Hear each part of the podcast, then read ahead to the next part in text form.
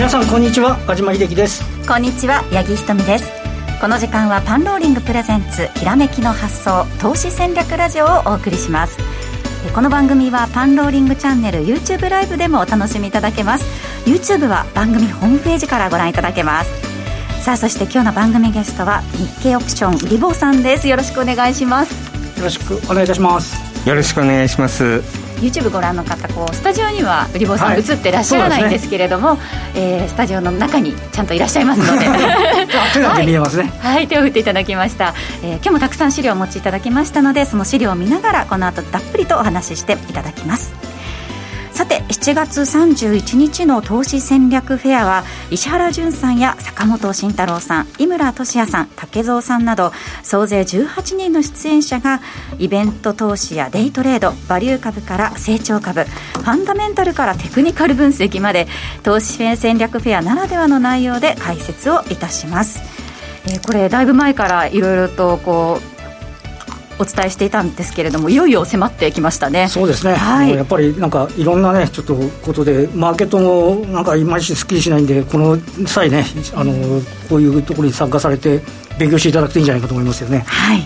えー、投資戦略フェアのお申し込みは番組ホームページもしくは YouTube の概要欄から今すぐご確認ください。それでは早速番組を進めてまいりましょうこの番組は投資専門出版社として投資戦略フェアを主催するパンローリングの提供でお送りします。ではここからはまずは和島さんにマーケットに関してお話伺っていきたいと思うんですが、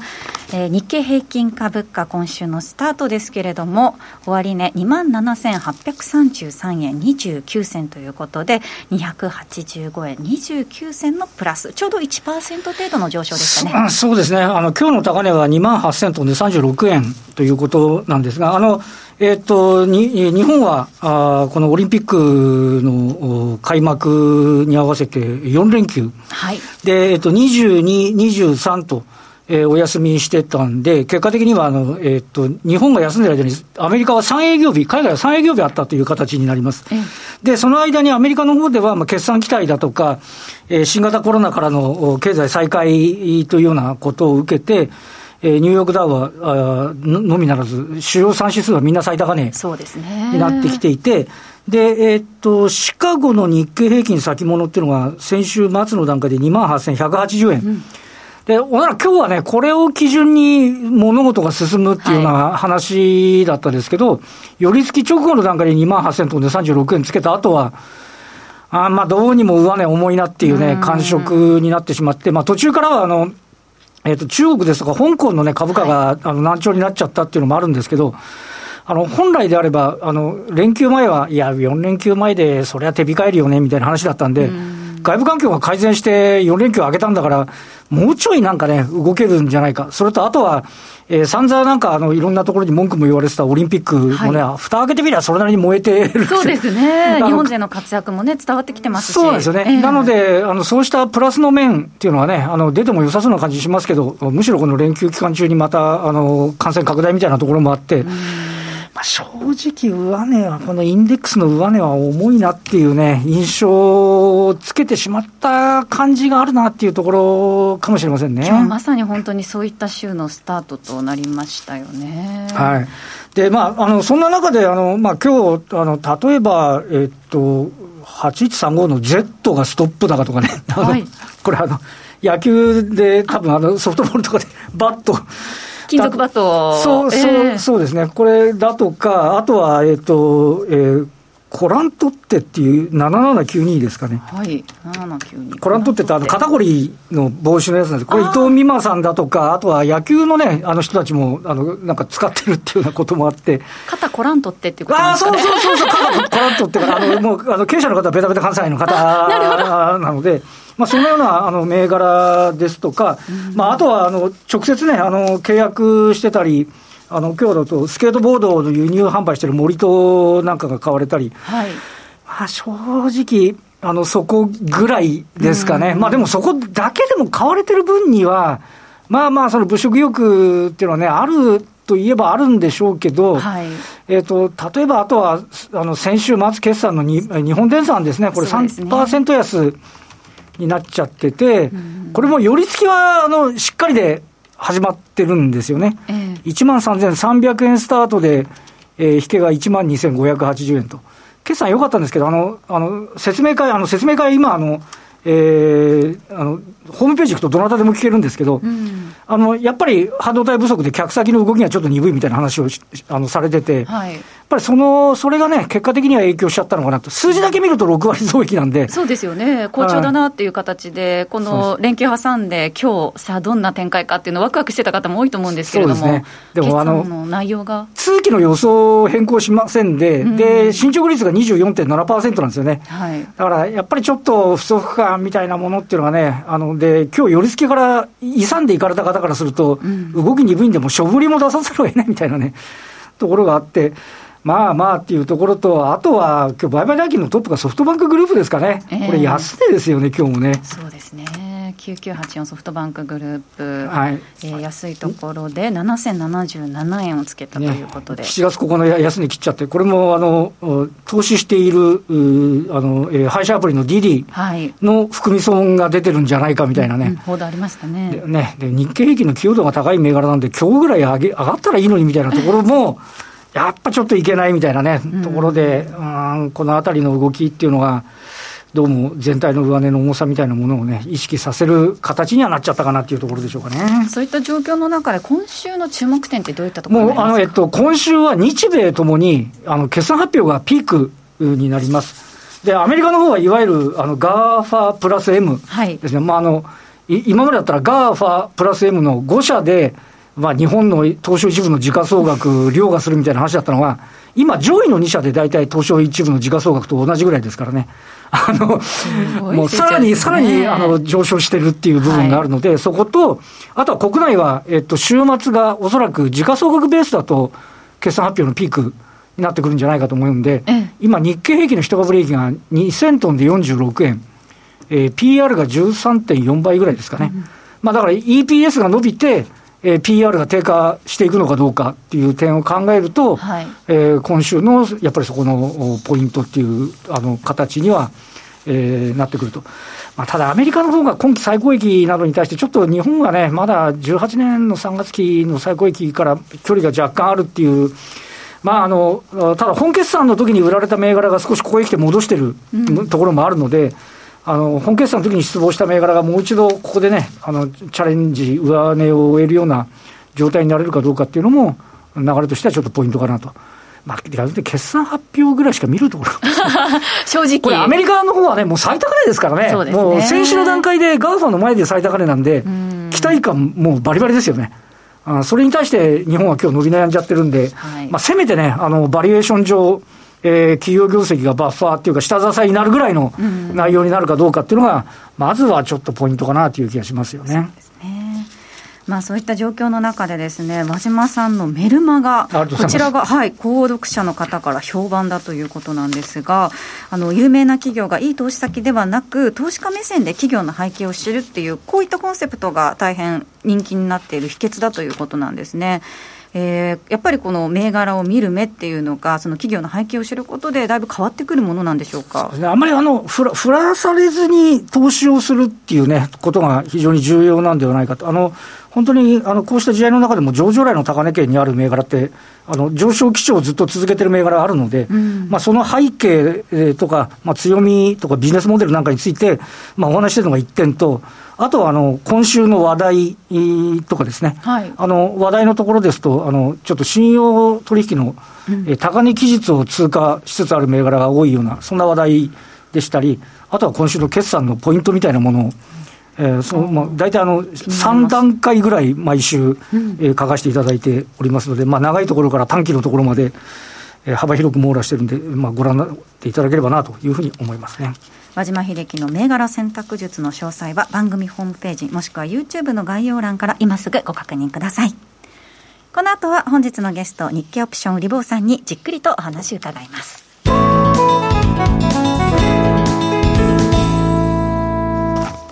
改めまして今日のゲスト日経オプション売り坊さんですよろしくお願いしますよろしくお願いしますよろしくお願いいたしますえー、では早速持ってきていただきました資料の方に入っていきたいと思うんですけれども、まあ、あの前回2週間ほど前に来ていただいた時にですね、はいえー、いろいろとこうグレーリノのお話などもしていただきました、えー、その時からその話というのかどういうふうに変わっていったのかまた変わらない部分があるのかというのを改めて点検していきたいと思います、えー、まずはえー、注目イベントということですね。はい、えーと、まずは2ページ目ですね。はい。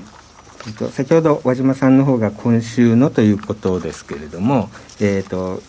私のもう一つ追加をさせていただくとすれば、えーと、2行目のアメリカの FOMC が、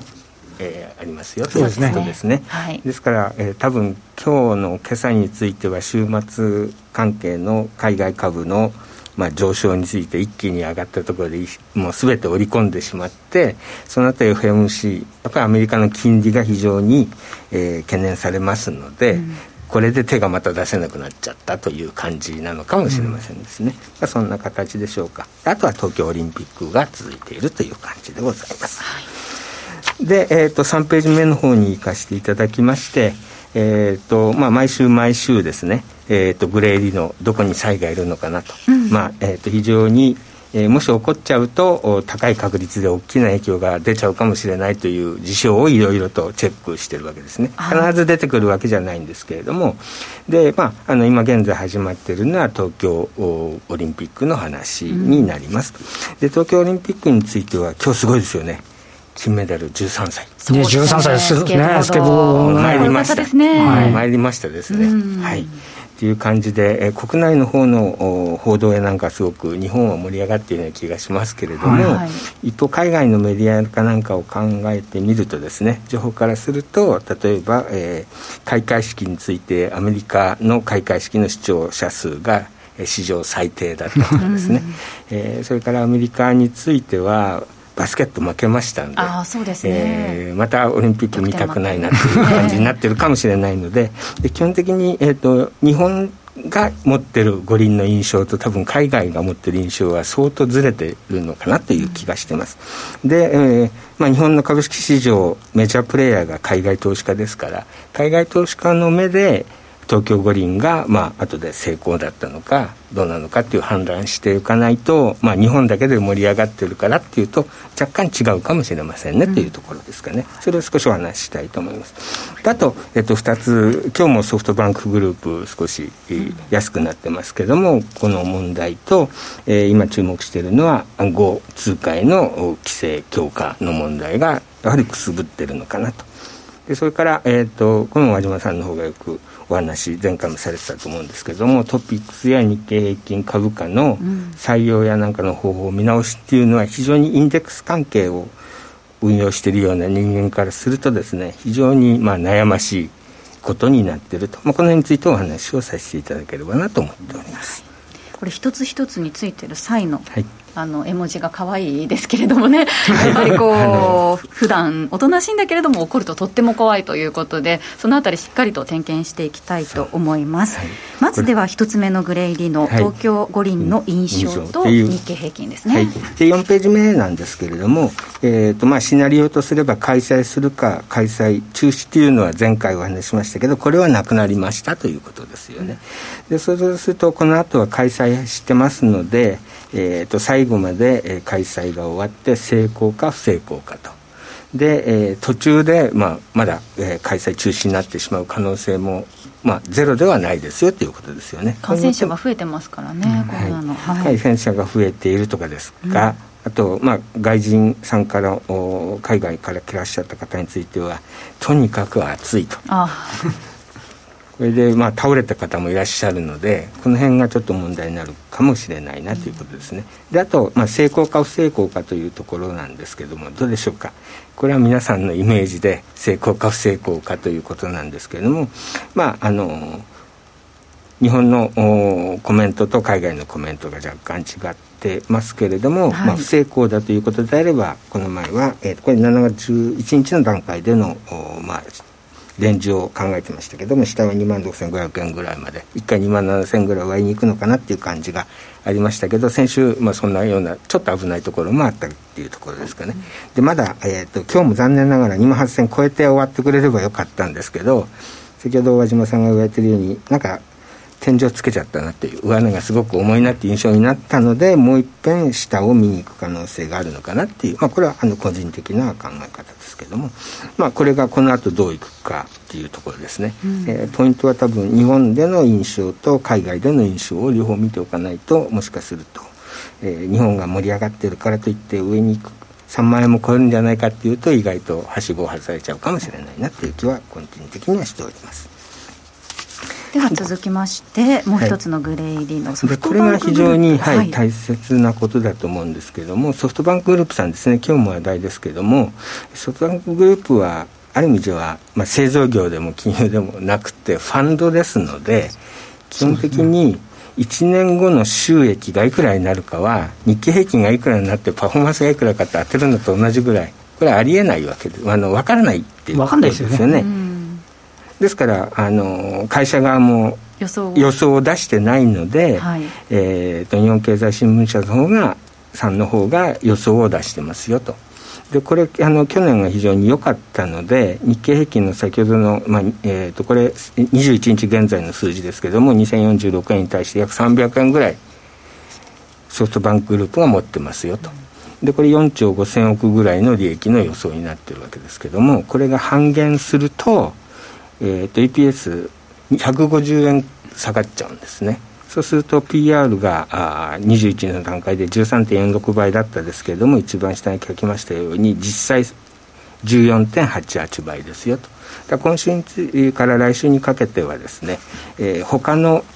ソフトバンクグループさん以外の企業の、えー、情報修正ともし決算発表でまあ、今日もいろいろ先ほど和島さんからお話になった通りあれは今日は40億ドルぐらいの含み損って言ってましたでしたっけ、うん、と4000億ですからね、うんうん、一気にそれが消えるわけですから、えー、とすると、まあ、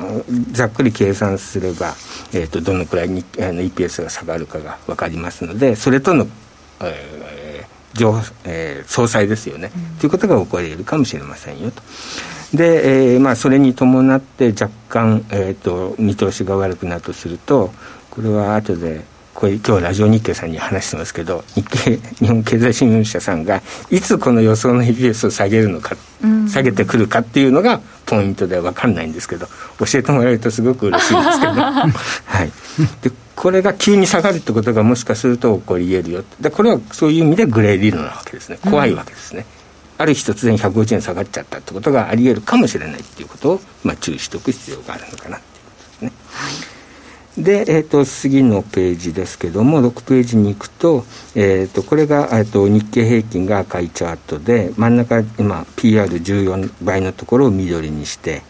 で黒で囲ったところはコロナ以降でほぼ企業績なんか当てにならなかったんで全く意味がないところに行ったんですけどもここに来て、まあ、そこそこ読めるようになったかなと。いう形で入ってきましたけれどもやはり企業業績若干、えーと、下方に下がってきてるんですね、うん、えーと、トレンドの緑の線が下がってるというところでご理解いただければと思うんですけどもこれが持ち直せるかどうかっていうのが、まあ、もう一遍、えー、日経平均が立ち直れるかどうかっていうところを見てる、まあ、こういうところになるわけですね。はい、はい、そういうところを見ております。そして次のグレーリノとして、はい、もう一つのグレーリノということでいきますと、はい、えーと、今日はビットコインめちゃくちゃ上がってるんでそうですね、はい、ちょうど逆行するような話なんですけども過去を見ていくと実はビットコインが急落した後って1か月2か月ぐらいした後にアメリカ株の調整することが多いっていうのがまあ、私の経験則だったわけですね。でこれビットコインの数字はめちゃくちゃ上がってるので、うん、えっ、と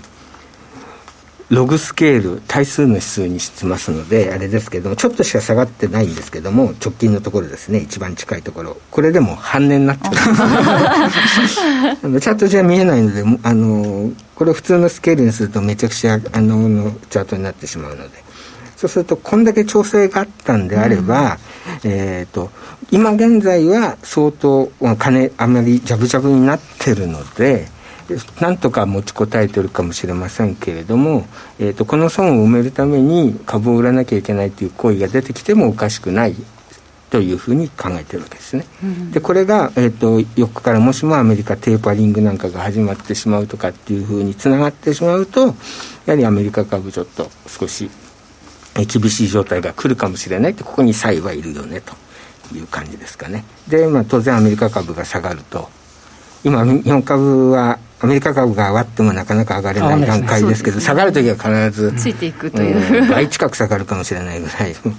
いう感じなのでちょ、まあ、これがちょっと怖いかなっていう感じですかね。またね、報道ベースですけれども、そのアマゾンがビットコイン決算の導入をするのではないかという、そうですね、はい、ニュースがありまして、それが、そうですね、はい、はいそれから、まあ、あのいろんなところでビットコインをサポートするような話になってるかもしれませんけど、うん、あとちょっとこれコメント書きましたけどいわゆる通貨発行権を持っている政府からすると通貨発行権っていうのはいろいろある意味じゃ国をコントロールできるようないわゆる特権なのでこれを脅かされるってことは非常に彼にとっては辛いわけですね既得権者にとっては。でそれを非常に気にしておりまして。でその結果中国やなんかから規制が入ってくるかもしれないよという形ですよね。でこの辺があまりにも目が、えーと、例えばビットコインの時価総額が大きくなってしまって、まあ、通貨発行権まで彼らの特権階級に対して、えー、相当インパクトがあるようになってくると規制が相当強まる可能性があるなっていうところを、えーとまあ、いろいろ海外のニュースを毎回チェックをしているという状態ですね、ここにも大きなあのブレイリーノがいるんじゃないかなと個人的には考えているえー、この後ですねボラティリティに関してもお話し進めていきたいと思うんですがその前に8月28日来月土曜日のセミナーのご案内です。えー、8月28日にセミナー行われるということなんですが売場さんこれ内容としてはどんなものになるんでしょうか？はいあの今までのおやつはですね、えーとまあ、初心者オプションを知らない方とですねある程度オプションを知ってる方という形で2つ2本立てでやってたんですけどもも今回もあの初心者の方でもオプションですね、えー、分かりやすくですねえー、平易な言葉で、えー、どういうものですよという形でその特徴を、うん、まあ、あのご理解いただければというふうなものになります。はいであの基本的にオプションはあの毎月毎月、まあ、基本的には決済が来るので、えーと、株ですと前もお話したかもしれませんけども、まあ、買ったけれどもいつ、まあ、上がるかどうかわからないわけですけどもオプション売りということであれば必ず1か月後には決済が来るのでうん、でかつあの時間的価値というものがあっていわゆる保険を売るという自動車保険を売るというふうにイメージしていただければいいんですけど買う方ではなくて売る方ですね、ええ、そうすると1か月間自動車事故がなければいわゆるそれを売った保険料は保険会社のものですよとすなわちオプションの売り手のものですよということを毎月毎月やっていくことができますよということなんである程度キャッシュフローがあのまあ、資金の流れっていうのもコントロールできますよというような商品なんですね。でこれ特性がいろいろありますので後でまたこれお話少しさせていただきますけれども、えー、非常に高い確率で、まあ、基本的に99%ぐらいの確率で、まあ、最低でも10%以上年間に、まあ、あ回すことはそれほど今現在の日本のオプション市場では難しくないのかなと。まあ、この方法をですね、えーまあ、オプションというと基本ギリシャ文字でデルタとか あの、ね、コロナじゃないですけども、ね、はい、はい、いうことでやってるんですけど基本は使わなくても、すなわちあのまあ、私は機関投資家とかのところでやってましたけども機関投資家は機関投資家でやるオプションのマーケットがあるんですけども個人は個人でやるようなあの使い方があるのがありますのでそれでもどうでしょうかね。えー、10%とか15%を目標にして年間で回るんであれば今の銀行の定期預金よりは少しはいいかもしれないよという感じ、まあ、そんなものですね。はい。えー、こちらのセミナーですけれども先着30人の方限定で今なら早期割引となっていますのでぜひお早めにお申し込みください。8月28日土曜日にセミナーを予定しています。えー、それでは残りの時間でボラティリティに関しても見ていきたいと思います。資料の8ページですね。はい。えーと、8ページ目のところのボラティリティなんですけども、えーと、多分投資家さんの中であんましボラティリティ自体を見ているような方がまああのまあ、あのメジャーじゃないですよね。大多数ではないかなという気がしてるんですけども、まあ、あのテクニカルの仕様とすれば、まあ、移動平均線ですとか RSI とかっていうのを使っている方が、まあ、多いかもしれません、うん、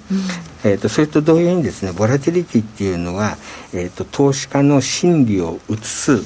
非常に重要な指標ですので、まあ、これを、まあ、あのいわゆるセミナーなんかではいろいろとご理解をいただいているということなんですけども、えー、これによってってですね、えーまあ、ある程度、まあ、あの暴落が来る可能性がある非常に危機が近いとかっていうところのポイントがつかめる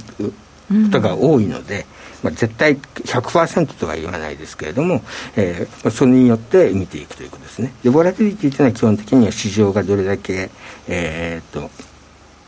変動してるかということなんですけれどもそれに対して下に2つ書きましたけれども、はい、ヒストリカルボラティリティとインプライドボラティリティというちょっとこれ2つだけ、えー、横文字で大変恐縮なんですけども、はい、で、まあ、簡単な形でヒストリカルボラティリティっていうのは株価のとか日経平均な日経平均の価格データから計算したら、えーと、ボラティリティになります。だから移動平均線みたいなものになるわけですね、はい、ですので1個しかないんですねそれからインプライドボラティリティっていうのは逆にオプションの価格から計算した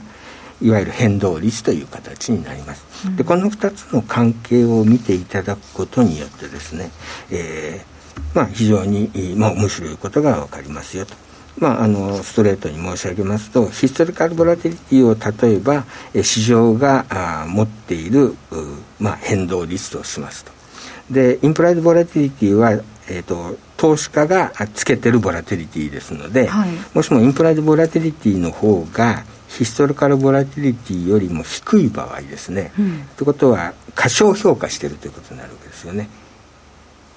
通常のボラティリティは変動ですから、まあ、リスクと考えればリスクなわけですね、うん、動くどんだけ動くよっていうのを感じる人に対してインパラルボラティリティはそれに対する保険料を払ってないという形ですので、はい、えー、まあ、市場は非常に楽観的な状態ですよ、うん、で、えー、そういう時になんかグレーディノが暴れ出すと一気に市場が、まあ、下がる可能性がありますよ。それを、まあ、あのずっと見てるわけですね、うん、で、まあ、直近についてもそういうようなサインが、まあ、出ましたのでちょっと危ないよというような感じのことを、まあ、見てるという感じですかね。そのあたりはこの後ゆっくりと延長戦の方でお話しいただきたいと思います、えー、本日売り坊さんたくさんの番組資料持ってきていただいております。こちら番組ホームページから取得することができますのでぜひ参考になさってください。また過去のレポートなども今後プレゼントする予定となっていますので番組ホームページ内のご登録フォームから今すぐご登録ください。ということで、えー、番組ラジオタイムそろそろお別れの時間となってしまいました。この番組は投資専門出版社として投資戦略フェアを主催するパンローリングの提供でお送りしました。この後ですね、えー、YouTube の延長戦限定で、えー、いろいろとまだまだボラティリティに関するお話、ねはい、資料たくさん持ってきていただいておりますのでそちらに関して売り坊さんにじっくりとお話伺っていきます。最後までぜひお付き合いくださいえー、パンローリングプレゼンツきらめきの発想投資戦略ラジオ。ラジオの前の皆さんとはお別れです。来週も素敵なゲストをお招きしてお話伺っていきます。それでは皆さんまた来週です。